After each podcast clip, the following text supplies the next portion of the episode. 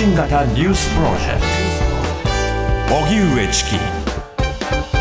セッションイスラエル軍とハマスの衝突、ガザ地区で死者1万人超える。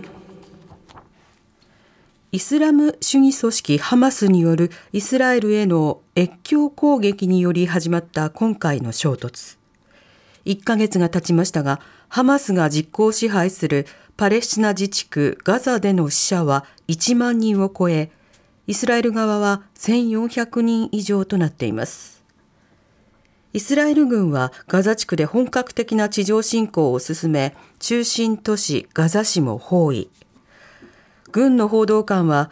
地上部隊が市の中心部に圧力を強めるため移動を続けているとして、ガザ市での市街戦を本格化させる構えです。一方、イスラエル北部とレバノン国境付近でも戦闘が拡大。イスラエル軍は6日、レバノンからロケット弾およそ30発が発射され応戦したとしていますこうした中国連安全保障理事会は緊急会合を非公開で開催フランスなどが人道的休戦を呼びかけましたがアメリカは戦闘の一時停止を求めるなど表現をめぐる溝は埋まらず一致した対応は取れませんでしたそれではイスラエル・ハマス戦闘開始から1ヶ月、こちらのニュースを受けて、先日までパレスチナ自治区ガザで、ガザで支援活動をされていた国境なき医師団の白根麻衣子さんにお話を伺います。はい、白根さん、こんばんは。こんばんは。よろしくお願いします。よろしくお願いいたします。さて、白根さんはこのガザ地区での支援活動をいつ頃からなさってるんでしょうか？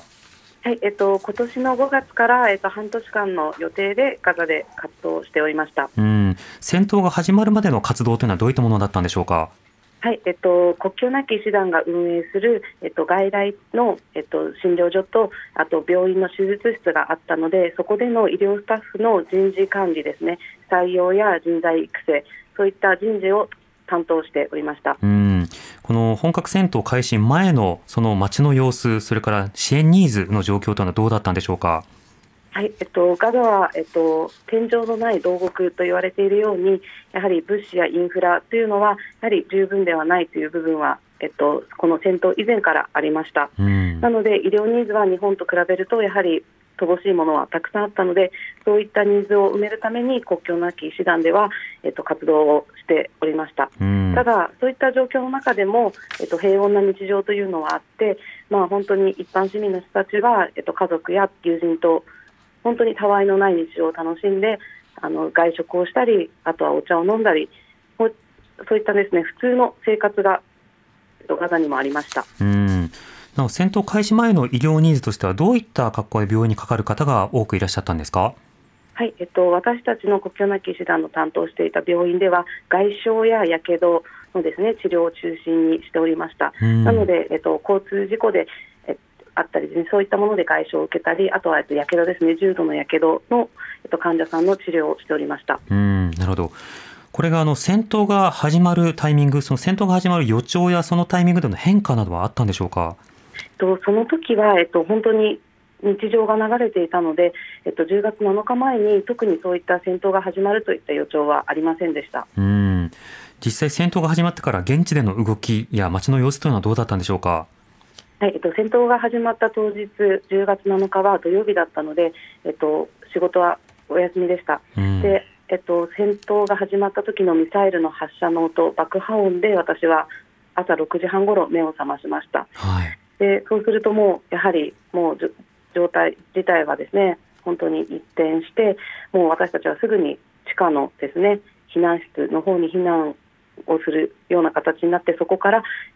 退避するまでずっと避難生活を送っていた形になりますうん地下の避難所というのはあのガザ市内ではよく見られるものなんでしょうか？えっと、いえ、えっと、ほとんどの一般家庭にはなかなかそういったですね地下の避難室というものはないので、私たち国境なき師団の住んでいえっと、使っていた宿舎には地下室があったんですが、もうガザにはそういったですねあの安全に避難できる避難室というものはほとんどないと言っていいと思います。うん戦闘が始まってからの支援、あるいは避難の状況というのはどうだったんでしょうか？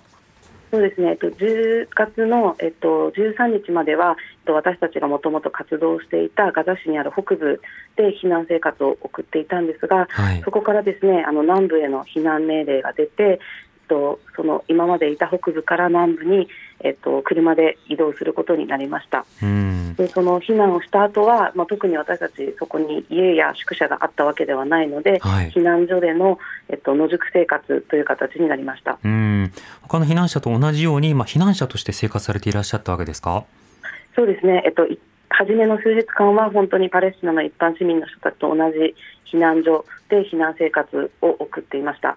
ただそこの治安が、えっと、どんどんですね、えっと、悪化していったので、そこからまたもう一つの避難所に移って、そこはですね、えっと、外国人スタッフだけの隔離された場所ではあったんですが、そこもやはり野宿という形になります。うん特定の建物への避難ではなくて、本当に外で、まあ、こうキャンプやあるいはあの雑魚寝をするような状況だったんですか？そうですね、もう建物、その避難所の建物にはもう人が溢れ返っていて、私たちが入れる状況ではなかったので、はい、本当に屋外で自分たちで雨風をしのぐ屋根を作ったり、あとは車中で雨が降ったら降ったら過ごしたりといった、そういった避難生活になっていました。うん。避難所の運営、あるいは物資の運搬やその不足などはどうだったんでしょうか？そう戦闘が急に始まったので、そういった運営をきちんと設備できるようなものはなかなかなく、物資の、えっと、運搬というのですね、救援物資の運搬というのも、私たちがいるときにはありませんでした。なので、もう一般市民の人たちですね、私たちの現地スタッフを含めて、そういう人たちが自分たちでそういった避難物資を自分たちで調達するといった、とてもとても厳しい状況です。うんあのガザの外側から支援をしている方々からも、やはりその中の方々と連絡がま取れにくい、あるいはそのまあ遮断されてしまう時間がとても多いという話がありました。中での通信状況や情報収集はどうされていたんでしょうか？はい、えっと、戦闘が始まったえっと、1週目は比較的通信も取れていたので、まあ、あのインターネットを使ったりですとかあと電話を使って通信はできていたんですがこの戦闘が続くに従ってだんだん通信の状況も悪くなり、えっと、10月の27日には、えっと、私たちがいるところ、えっと、ガザ市内ガザ全域の一切の通信が断たれるといった状況にもなって、その時は本当に情報収集もこちらから発信することも一切できるできない状況になって、本当その時には本当に命の危険を感じましたうんその間の、やはりスマートフォンや、あるいはどういった手段などで情報収集しながら避難活動されていたんでしょうか？インターネットが使えるときは、まあ、スマートフォンを使って、まあ、ニュースを見たりですとか、まあ、そういった情報収集は皆さんと変わらないことができていたんですが、うん、もう避難生活が始まってインターネットにアクセスするのが本当に難しくなるともう本当に電話でえっと、連絡を取ってあの情報収集をするという形になるんですがやはり後半になると電話を受けることすらできなくなるので、うん、もう家族と私が連絡を取るときは私が電話をしてもし出られなかったらもうその後こう返信あの後で電話をかけ直すこともできないといったですね、うんはい、本当に通信の状況は難しい状況でした。うんまたあの避難をしているさなか、そのあのさまざまなイスラエルからの侵攻が本格化する中で、ガザの病院やあの避難している最中にお見かけしたその医療の状況というのはどうだったんでしょうか？はいえっと、私たちは避難をしていたので直接病院の状況は見られていないんですが、はい、現地のスタッフたちはまだ変わらずできる範囲で私たちの病院の運営をしています。で彼らのえっと、証言からすると、もう物資ですね、特に燃料や医療品がもう蔓延的に不足をしていて、これまでできていた治療は全くできていない状況です。でさらに、えっと、燃料ですねが全くガザにはもう入ってきていないので、えっと、発電機を動かすことができず、えっと、病院運営ができなくて、えっと、本当に助けられる命も助けられないといった本当に危機的な状況です。なるほど。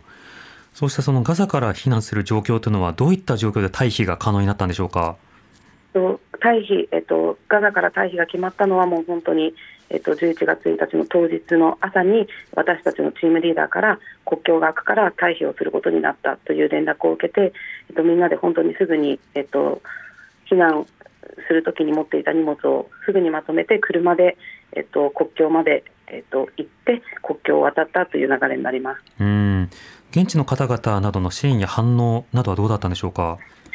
と私たち現地スタッフは、えっと、私たちが国境を渡れることに対して、えっと、とても喜んでくれていたんですが私としてはやっぱそういった現地スタッフは一緒に国境を渡って安全なところに行くとこは行くことはできないので本当に心苦しい気持ちでした。うん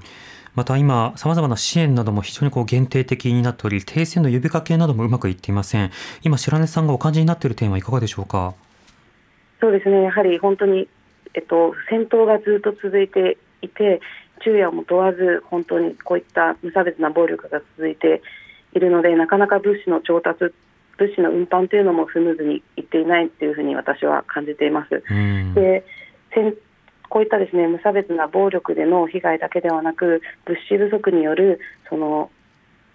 人道危機というのが本当にガザは大きな問題にもなっているので、えー、本当に直ちに停戦そして物資の通常の運搬というのが必要だというふうに考えております。うんまたそうした中でそのハマスに対する攻撃がこれだけ進んだ中ではでは現地でどういうふうに物資などを保ちそしてまあ治安などを保っていくのかこうした課題も非常に複雑になっていますこの点いかがでしょうか？えっと本当におっしゃる通りだと思ってます。やはりですねあのふえっと無差別な暴力がずっと続いているのでやはり必要なところに物資が行き渡りづらいっていう状況が続いているので、うん、そういった面でも本当にやはり直ちに停戦をしてやはり医療物資や、えっと、生活に必要な水食料が必要な市民たちに地に渡るように国際社会が声を上げていかなければいけないというふうに考えています。うんまたもともとさまざまな物資などインフラなどもこう不足していた中で封鎖状況が続くというところに戻ったとしても根本的な解決にはならないこの点はいかがでしょうか？そうですねやはりそのもともとインフラや物資不足というのはガザの深刻な問題であったのでそれがこの紛争によってさらに、えっと、深刻な問題となっています。このことがきっかけでやはりガザがどういう状況で、まあ、どういった支援がこれから必要なのかっていうのをやはり皆さん国際社会がみんなで考えていって、まあ、改善していかなければいけないなというふうに思っております。うんなおあの国境なき医師団の今後の活動予定あるいは必要な支援などはいかがでしょうか？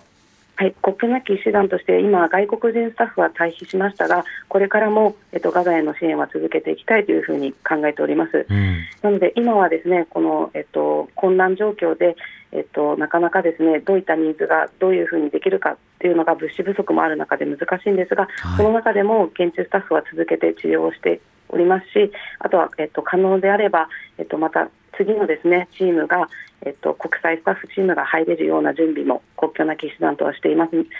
していますので、うん、まあ、今後も続けてですねガザへの支援というのは続けてまいります。うんまあ、そうした活動の持続的な支援、つまりその支援者などによる寄付であるとか、まあ、情報提供、情報収集なども含めて、そうしたものがなければ、本当に人道危機というものが加速するということになる、あの皆さんもいろんな支え方を検討してほしいなと思います。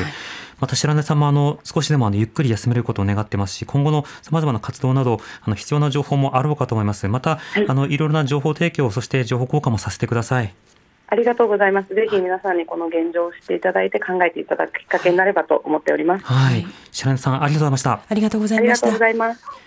えー、先日まで、えー、パレスチナ自治区ガザで支援活動をなさっていた国境なき医師団の白根麻衣子さんにお話を伺いました。TBS Radio 荻上チキセッション TBS Radio 905-954